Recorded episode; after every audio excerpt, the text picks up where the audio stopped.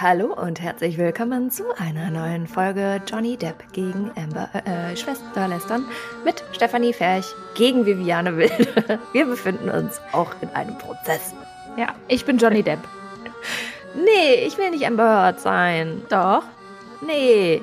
Da, also, nee. Oh Gott. Ja, okay, alles klar. Dann muss ich aber jetzt die ganze Zeit so ein bisschen zerknautscht gucken und sehr traurig. Warte, ich muss meine Mundwinkel kurz nach unten machen. Und so schluchzen. Und dann sind wir aus dem Wohnwagen ausgestiegen und mein Hund ist auf eine Biene getreten. Oh mein Gott. Ja, und ich muss mir einfach noch so ein bisschen ein paar Linien hier zaubern und äh, noch kurz mal hier zum Whisky-Schrank. Ne? Genau, ein paar Gummibärchen auch holen. Genau.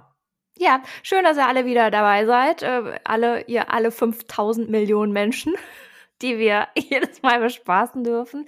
Wir haben auch dieses Mal wieder einen bunten Blumenstrauß an Nichtigkeiten gefunden in diesem Internet. Äh, da würden wir gerne mal mit euch drüber reden. Ja, Steffi. Das, ich, vielleicht starten wir erstmal mit einem eher fachlichen Thema, wenn man das äh, bei uns ja. überhaupt so nennen mag, bei Amber Heard und Johnny Depp. Langweilig, ja.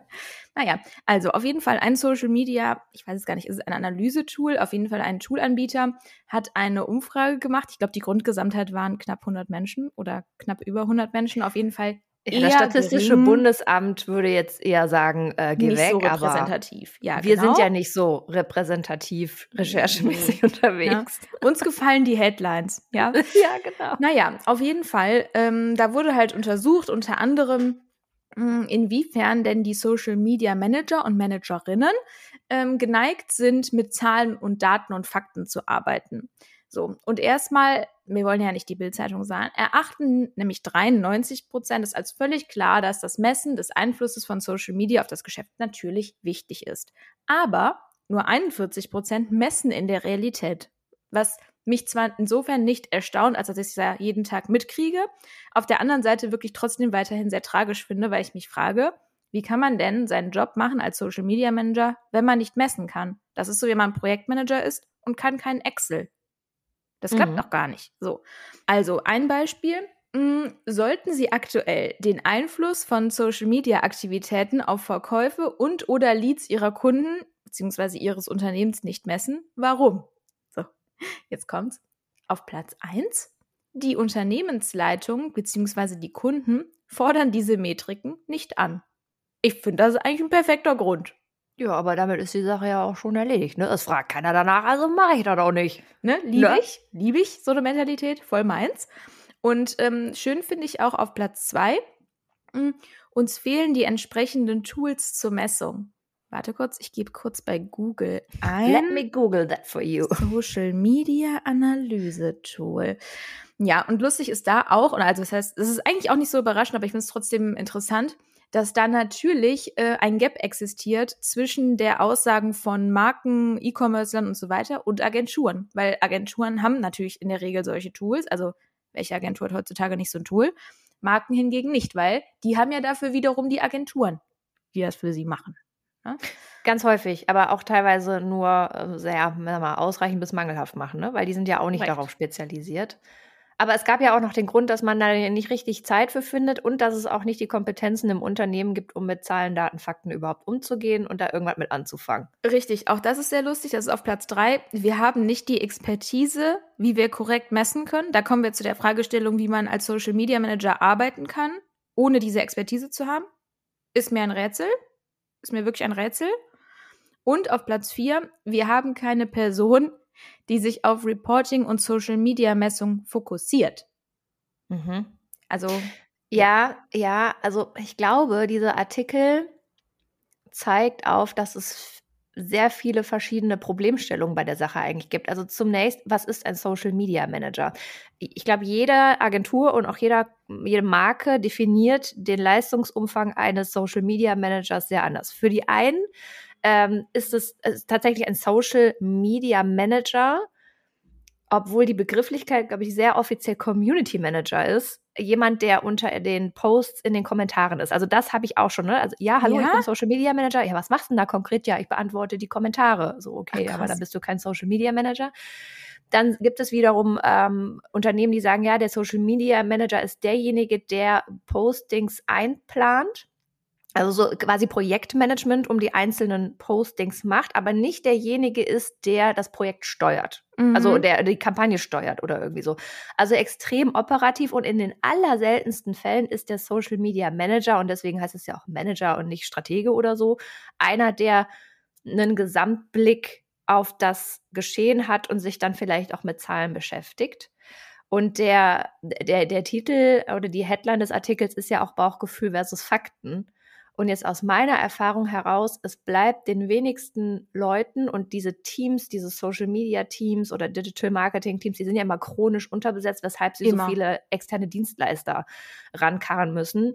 Die haben ganz häufig tatsächlich nicht die Zeit im Tagesgeschäft, weil sie so krass mit Abstimmungen, ähm, Korrekturschleifen, dann das Einbuchen der Werbung oder weiß der Geier was beschäftigt sind. Und dann kommt schon direkt das nächste dass sie das, was sie fabriziert haben und veröffentlicht haben, schon gar nicht mehr großartig weiterverfolgen. Das muss dann auch irgendwie das Community Management machen, im besten Fall. Und dann kommt schon das nächste. Also es ist jetzt nicht so ganz, finde ich, aus der Luft gegriffen, diese Gründe, warum sie das nicht schaffen, aber es zeigt halt einfach, was für eine massive Notwendigkeit das Thema hat innerhalb der, der Markenunternehmen.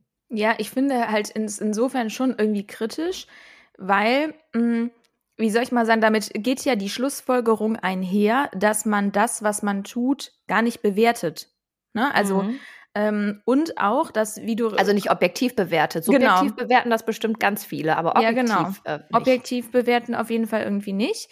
Mm, plus, und auch das finde ich immer irgendwie ein bisschen schwierig, wie du ähm, komplett richtig sagst, jeder versteht den Begriff des Social Media Managers ein bisschen anders oder definiert ihn anders und definiert ihn vor allen Dingen so, was brauche ich jetzt gerade, aber nicht, was muss ein Social Media Manager eigentlich können. So. Ja.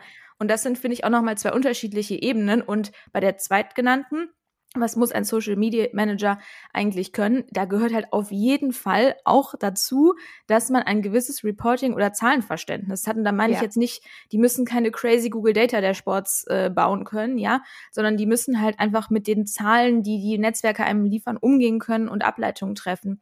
Und umso schlimmer, wenn dann, nochmal um zu Punkt eins zurückzukommen, die Unternehmensleitung oder die Kunden fordern diese Metriken nicht an, ja, okay, aber du musst doch selbst wissen, ob das, was du tust, gut ist. Also ja, dieses, äh, dieses Interesse an der eigenen Arbeit, also ob das, was man tut, in irgendeiner Form, ähm, sagen wir mal, quantitativ Sinn ergibt und weiterverfolgt werden sollte oder ob man nicht irgendwie was anderes machen soll. Da wiederum muss ich auch sagen, habe ich die Erfahrung gemacht, es wird in den meisten Unternehmen, in denen ich unterwegs bin, vom klassischen Marketing die Roadmap gemacht und dann über Social verlängert. Also es gibt es wird immer besser, aber wenige, äh, sagen wir mal, auch etablierte Marken haben eine komplett eigenständige und autarke Social-Media-Redaktion, die bei Bedarf große 360-Grad-Kampagnen verlängern kann oder aufgreifen kann und da was Eigenständiges rausmachen kann, sondern die richten sich nach irgendeinem Kampagnenplan, der zwölf Monate im Voraus ähm, mit Abverkaufsdaten und so einem Krempel bestückt wird und dann muss man ähm, sich eben halt danach richten. Und da interessiert auch keinen, wie Social Media performt. Hauptsache, das ist über diesen ähm, in Anführungsstrichen kostenlosen Kanal nach draußen ja. geblasen worden. Oh. Und äh, der, der, der zweite Punkt, der mir noch gerade in den Sinn gekommen ist, ähm, zu der Aussage, weil wir keine Tools haben, keine passenden. Also ich finde, da kommt es extrem drauf an, in was für einer Unternehmensgröße ich unterwegs bin. Also ich verstehe diese Aussage nicht, wenn ich eine Zehn-Mann-Butze bin, ein Start-up oder ein mehr oder weniger großer Mittelständler, kleiner Mittelständler, also da, wo du halt nicht so krasse Policies hast, die Software nicht von der IT-Abteilung 500 Jahre lang überprüft wird, wegen Datenschutz und hast du nicht gesehen. Da finde ich die Aussage so ein bisschen wacky, weil wenn du kurze Wege hast, dann kannst du dir ein Tool besorgen. Es gibt genügend Tutorials. Die meisten Toolanbieter ähm, ähm, bieten auch Einführungen an, Support ohne Ende. Wo ich das wiederum verstehen kann, weil ich es auch einfach viel zu häufig erlebt habe, ist, sobald du in eine Konzernstruktur kommst mit einer ähm, integrierten IT-Abteilung, wo das Datenschutzthema, also alles Sicherheit und so ganz groß geschrieben wird. Ich glaube, das längste, was ich gewartet habe auf die äh, Implementierung eines Tools, waren 13 Monate. Äh, und es ist jetzt nicht so, als hätten die 13 Monate da gesessen und die ganze Zeit nur Däumchen gedreht, aber die hatten das halt geschafft, in den, seit Erfindung des Computers sich so ein komplexes IT-Geflecht zu bauen, dass natürlich dieser neue Tool-Anbieter, der irgendwie erst vor fünf Jahren an den Markt gekommen ist, an allen Hürden scheiterte und gefühlt sein ganzes Geschäftsmodell auf den Kopf drehen musste, nur um den Konzern als Kunden zu akquirieren. Und da verstehe ich dann natürlich schon, wenn da so ein Social Media Manager sitzt und sagt, ja, du, ich würde gern 600 Tools, wenn es ginge, ähm, ähm, haben, aber Punkt A, ich kriege die Kosten nie freigegeben, weil einfach nicht das Verständnis von denjenigen, die die Zahlen nicht einfordern, äh, äh, herrscht, warum man da Geld für ausgeben soll. Äh, und zweitens, weil meine IT-Abteilung oder die Datensicherheit mir jedes Mal eine lange Nase macht und sagt, es geht nicht. Ja, also ich glaube, das hatte ich in der Tat, also ich hatte natürlich schon, dass das länger dauert, aber ich finde gerade große Kunden, ich keine Ahnung, ich greife jetzt mal ein paar auf, L'Oreal, Henkel und Co., die haben ja große Tools lizenziert. Ne? Also die mhm. haben ja in der Regel dann einen Sprinkler oder ein Brandwatch. Facelift, ja. whatever, ne? Und damit kann man ja definitiv arbeiten. So, ich gebe dir total recht, ein neues Tool dann ähm, zu etablieren, das dauert auf jeden Fall, weil die sezieren halt erstmal komplett dieses Tool.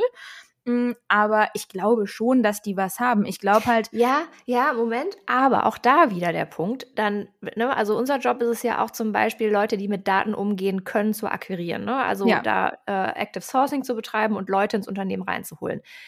Es ist auch schon passiert, dass natürlich dann der Konzern, also wenn es ein Konzern war, diverse Tools hatte, dann komme ich mit meinem Data Geek da an und sage, bitteschön, hier ist dein Blumenstrauß an Tools und der sagt mir, ja, äh, danke Viviane, also das kann ich nicht benutzen, das kann ich nicht benutzen, das Tool kann das nicht, das nicht, das nicht, hier fehlt eine Schnittstelle, bla bla bla. Also nur weil irgendwo das Etikett eines fetten Tool-Anbieters draufsteht, heißt das noch lange nicht, dass jemand, der sehr tief im Thema drin ist und das, glaube ich, auch beurteilen kann, tatsächlich mit dem Tool dann Daten erheben kann, die für ihn relevant sind. Aber da muss man auch wieder vorsichtig sein. Es gibt diese ganzen Data-Nerds, äh, ich nenne sie jetzt liebevoll einfach mal so, die sind natürlich also erinnern mich teilweise sehr an Künstler in Agenturen. Also die sind auch ja, sehr eigen. Total, aber ich glaube, von denen sprechen wir ja nicht, weil wir haben ja mit Social Media Managern gesprochen in der Umfrage. Ja, okay. ne? ja stimmt. Ähm, und also da lasse ich keine Ausrede gelten, ja. Das gibt Und die Tools sind mittlerweile alle so einfach das im Self-Service. So simpel, ne? Also ich bin wirklich weit entfernt von einem krassen Data Analyst, ja. Und ich krieg's auch hin. Also das muss ich wirklich sagen, das ist so simpel. Man muss einfach nur die Tools einmal connecten und dann hat man's. Und also das, ich finde, es gibt da eigentlich keine Ausrede für. Aber weißt du, wo wir dann wieder ankommen? Und da hatten wir in der letzten Folge nämlich drüber gesprochen wenn äh, auch ein Social Media Manager oder eine komplette Abteilung keine Ziele hat, also wenn die gar nicht wissen, worauf sie hinarbeiten, das fände find ich ja im Sales-Bereich noch viel, viel schlimmer. Es darf hoffentlich nie. Das, ne? Also ich weiß, im Marketing-Bereich ist das schwer, Daten zu erheben, weil da musst du dich auch erstmal darauf einigen, welche KPIs brauchen wir, also welche sind für uns relevant und welche Metriken wollen wir da erheben und wie verknüpfen wir die. Ja, das ist äh, schon mal, kann Rocket Science sein, aber das muss man eigentlich mal machen. Aber wenn dir dein Vorgesetzter oder die Unternehmensleitung oder Abteilungsleitung keine Ziele vorgibt, auf die du hinarbeiten kannst, für die es sich lohnen würde, Metriken zu erheben, ja, dann verstehe ich auch jeden, der sich eh wahrscheinlich unterbezahlt und wenig gewertschätzt fühlt, der sagt, ja komm, ey, hau hier meine Post raus und dann verhindere ich einen Shitstorm und dann geh nach Hause.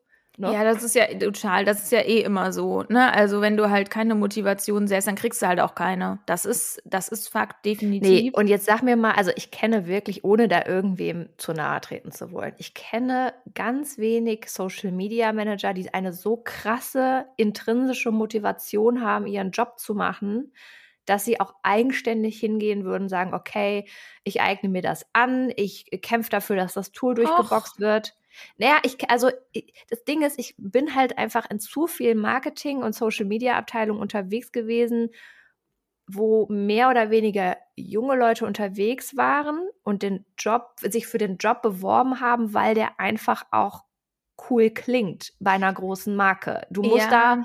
da, also es klingt jetzt fies, aber ich meine das gar nicht so. Du musst dafür jetzt erstmal nicht wahnsinnig viel können. Also du musst dafür, du bist ja, ja kein aber da Laborant kommen wir wieder irgendwo. Total, aber da kommen wir wieder zu dem Punkt klare Anforderungen. Ne? Und ja. ich glaube halt, das Problem ist, wenn in der Stellenausschreibung steht, du kannst coole TikToks machen und sonst was, ja, jo, ist ja klar, dass ich dann, keine Ahnung, ich sag's jetzt mal, wie es ist, nicht qualifizierte Leute bewerben. Ja, ne? aber selbst wenn da drin steht, du bist gut im Projektmanagement, äh, ich habe Leute auf Stellen teilweise sitzen gehabt, wo einfach klar, also sagen wir mal 60 Prozent der Arbeit im Projektmanagement bestand.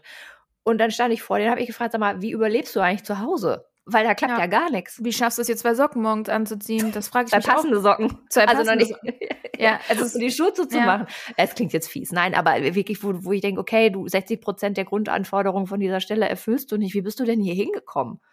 Ja. ja. aber die, also wie häufig solche Personen auch in diesen Rollen existieren, ne? Also das muss man ja auch sagen. Aber ich, also ich finde, es gibt schon einige, die auch den, den, ja, den Drive da haben und da auch vorwärts kommen wollen, die auch intrinsisch motiviert sind, aber natürlich auch viele, bei denen das nicht so ist, keine Frage. Ich finde eher, das Problem ist das Level darüber. Ne? Also mhm. klar, wie gesagt, es gibt natürlich immer solche und solche und auch unmotiviert und lalala, aber ich kenne schon ein paar, die wirklich auch motiviert sind. Das Problem ist aber, die stellen dann Menschen ein Tool vor, weil die wiederum ja die Kosten dafür freigeben. Das ist der Punkt, den du eben erwähnt hast. Ne? Die wissen gar nicht, was das ist. Das ja. heißt, die bekommen auf den Schreibtisch die Anfrage, ja, hier, wir brauchen das Tool, das kostet 1500 Euro im Monat. Keine Ahnung, ich nehme jetzt mal ein bisschen gehobeneres. Mm, aber selbst bei einem Tool, wo ich teilweise echt lachen muss, weil das irgendwie so 20 Penny im Monat sind, ne, das ist für die äh, ein weißer Fleck auf der Landkarte. Die verstehen das nicht. Ist ja klar, dass die dann genau. sagen, nee, nee, das glaube ich nicht. Und das nicht. kann doch auch die Marfo. Ja, genau. Auch, auch geil. geil. Nein, das kann die Marfo nicht.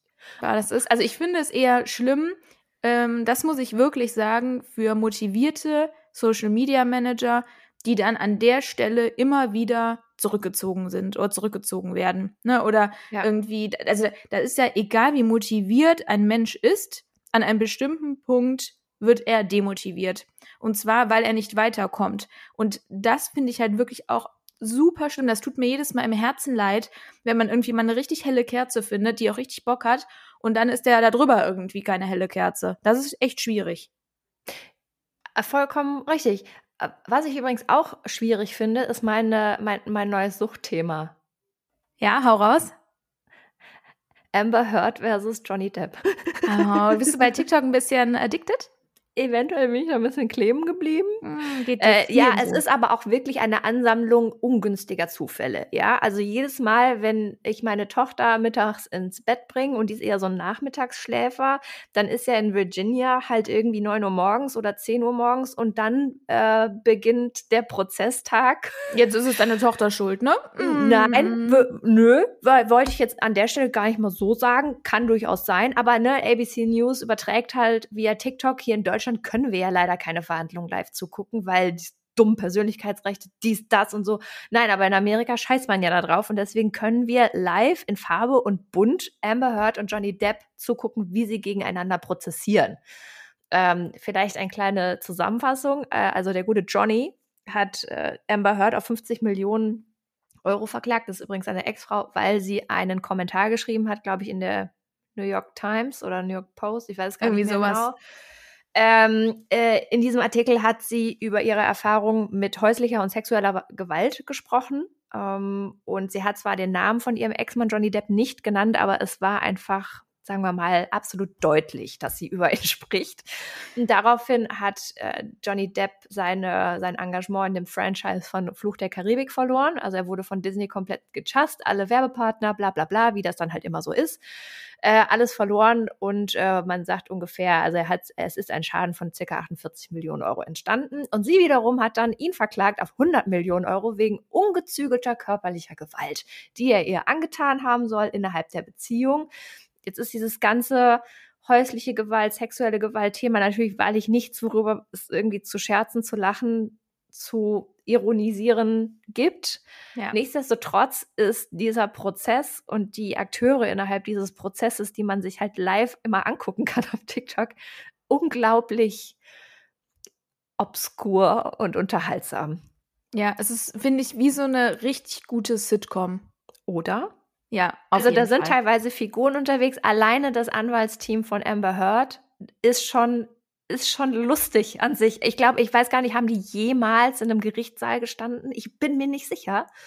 Nee, ich ähm, warte die ganze Zeit darauf, dass so eine Auflösung kommt, dass es eigentlich nur eine Netflix-Produktion oder so ist. Genau. Genau. Und äh, halt Johnny Depp mit seinen irgendwie teilweise extrem gut aussehenden Zeugen und so, mega lässig, futtert da die ganze Zeit Gummibärchen, während Amber Heard die ganze Zeit da sitzt und krampfhaft versucht, die Mundwinkel unten zu halten. Ja, und die Tränen, die wollen einfach nicht kommen. Die Tränen kommen einfach nicht. Naja, auf jeden Fall vorgestern ist irgendwie die Beweisaufnahme von äh, Johnny Depps Seite abgeschlossen worden. Jetzt ist Amber Heards Seite dran und die ziehen auch alle Register und seit gestern ist äh, Amber Heard im Zeugenstand und ähm, ja, ist, ich weiß gar nicht, was, wie man das beschreiben soll. Jetzt mal ganz unabhängig davon, ob das alles so passiert ist. Und das wollen ja, wir ja eh nicht sagen. Ne, darum geht's können ja wir ja nicht sagen. Nein, ja. darum geht es nicht. Aber die Art und Weise, wie diese Frau halt spricht und wie die guckt, ist halt so weise. Es gibt im Deutschen irgendwie keinen richtigen Ausdruck dafür. Cringe, also Fremdscham. Ich muss immer das Bild wegmachen, weil ich mir das nicht angucken kann. Ja, aber es ist trotzdem wie ein Unfall, finde ich. Man muss es sich dann doch angucken. Ja, ja. Also es, ist ihre äh, ganze Mimik und ihre Gestik und dann bricht sie zwischendurch in Tränen aus, aber bricht ja gar nicht in Tränen aus, weil da halt gar keine Tränen sind, sondern sie muss halt einfach so wahnsinnig betroffen wirken.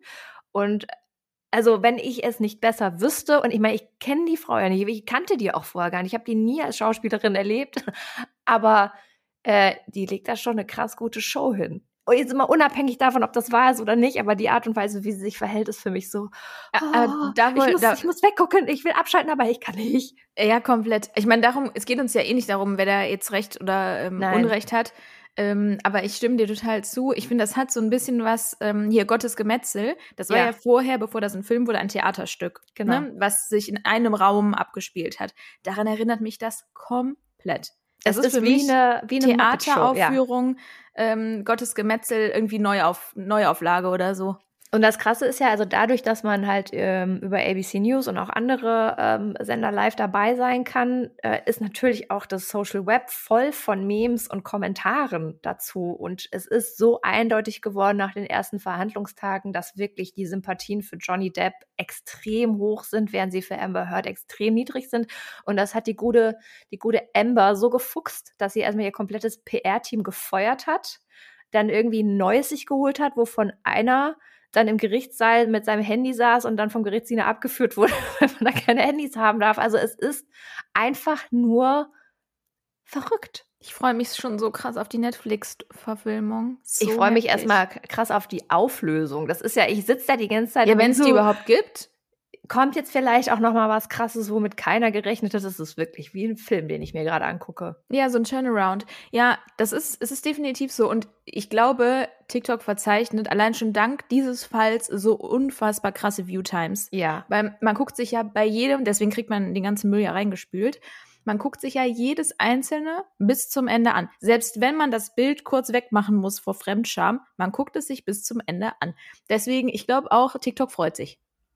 Genau, und die Moral von der Geschichte, Beziehungen mit äh, Hollywood-Stars lohnen sich nicht, würde ich jetzt mal behaupten. Ich möchte weder in den Schuhen äh, des einen noch der anderen stecken und ich glaube, die sind beide sehr verwirrt.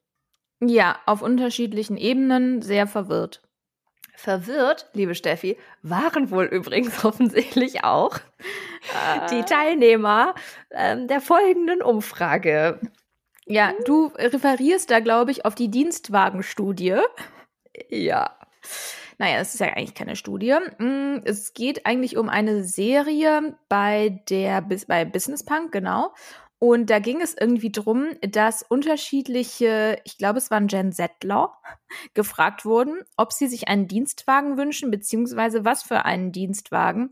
Und ich finde, es kamen einfach nur mega lustige Antworten draus. Ne? Also sehr gut gefallen hat mir auch Pablo, 22 aus Köln.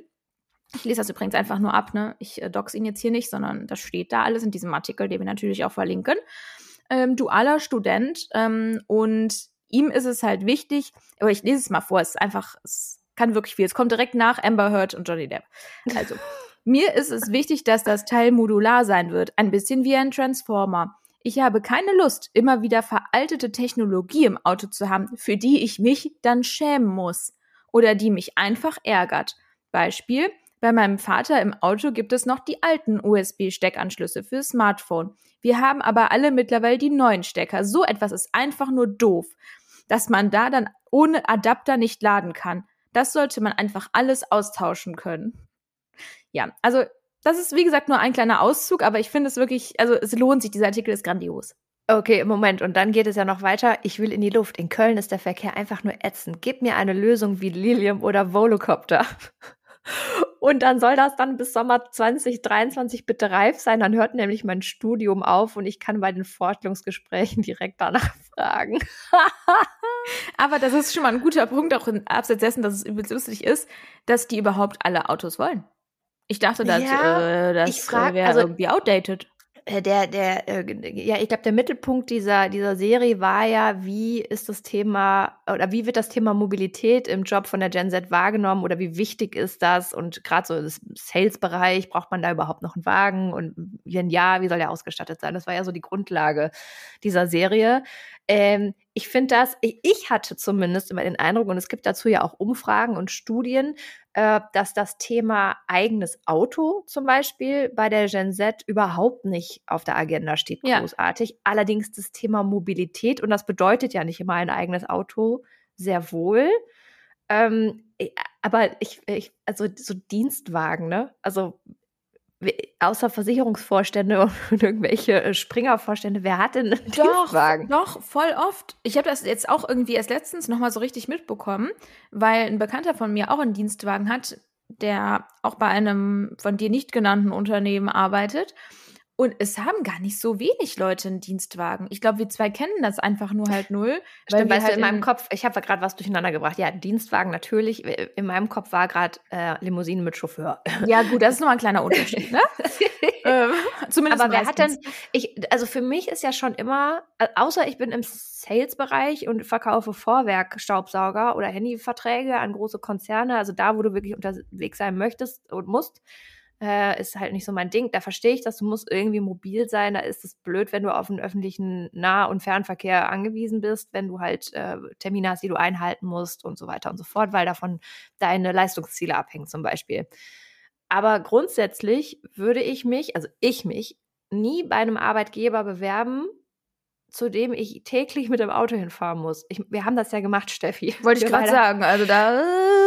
Ja, eben. Und genau aus diesem Grund, weil wir das gemacht haben, morgens teilweise zwei Stunden unterwegs waren, wenn es schlecht lief. Ja. Oder wenn Sturm war, was sagst du da damals auch mit dem Auto auf dem Weg nach Düsseldorf, als wir sechs Stunden im Auto Ja, ich, auf dem, ich saß auf dem Beifahrersitz und habe während der Fahrt das Buch fertig gelesen. Was Ach so, ich mit hatte. so. Ja, cool, genau. Nee, aber da, da kann mir doch keiner sagen, wow, das ist geil und ja, bitte, ich gehe zu einer Firma, bei der ich einfach Auto fahren muss, um überhaupt da hinzukommen und dafür hätte ich gerne einen Dienstwagen. Ja, obwohl. So, weißt du, Freude am Fahren. Ich habe da keine Freude dran, wenn ich im Stau stehe, hier spacken. nee, obwohl ich ja da sagen muss, ich weiß noch, dass ähm, mein ehemaliger Chef mich super häufig gefragt hat, warum hast du dir das immer angetan mit dem Fahren? Ja, klar, das ist super viel Lebenszeit ähm, hochgerechnet, die man an einem Auto verbringt, ist auch auf jeden Fall blöd.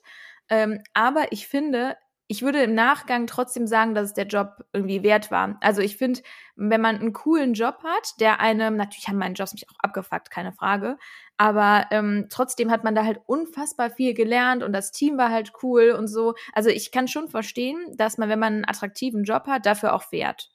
Ja, selber fährt. Oder ist es eher der Punkt, ja, ich hätte den Job auch gemacht, wenn ich nicht hätte selber fahren müssen.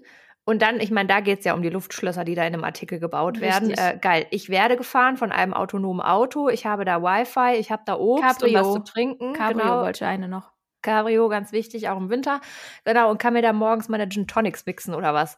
Äh, oder irgendwie noch arbeiten, Kommunikation machen. Das verstehe ich ja alles, weil es hat doch, außer du bist Rennfahrer oder fährst Oldtimer, du kannst mir doch niemanden morgens im Pendlerverkehr zeigen, der in seiner, weiß ich nicht was, Klasse sitzt, seit 45 Minuten sich nicht bewegt hat, sagt, ja, mein Dienstwagen und ich, wir stehen voll darauf, jeden Morgen im Stau Nee, zu ist stehen. halt Dafür Mittel zum lohnt es sich. Das Mittel zum Zweck. Und das soll halt möglichst bequem sein. Oder halt ein Cabrio. Das finde ich Ja, auch einfach gut. wenn du manchmal mal im Silicon Valley unterwegs war, es gibt ja, wenn man auf, wenn man auf den Highways fährt, ganz links immer die Carpool-Spur, wo die ganzen Fahrgemeinschaften fahren und unter anderem auch die Busse der großen. Das äh, gibt's hier in Köln Konzerne. auch, ne? Ja, Diese Spuren. Fucking Wenn- KVB. Nein, nein, nein. Man, es gibt eine, ähm, ich glaube, an der eine von diesen 8000 Brücken, die wir in Köln haben, da ist das. Man darf die rechte Spur verwenden, wenn man, ist auch ganz gut, dass die Stadt Köln das aber nirgendwo hingeschrieben hat, sodass es auch keiner weiß und diese Spur jetzt einfach immer leer ist. Da dürfen entweder Taxis drauf fahren oder Autos, in denen mehr als drei Personen sitzen. Ah. Mhm. Wer, Ich schick's dir mal. In welchen Autos sitzen denn in Zeiten von Pandemie mehr als drei Personen? Gut, mittlerweile wieder, aber, aber gut.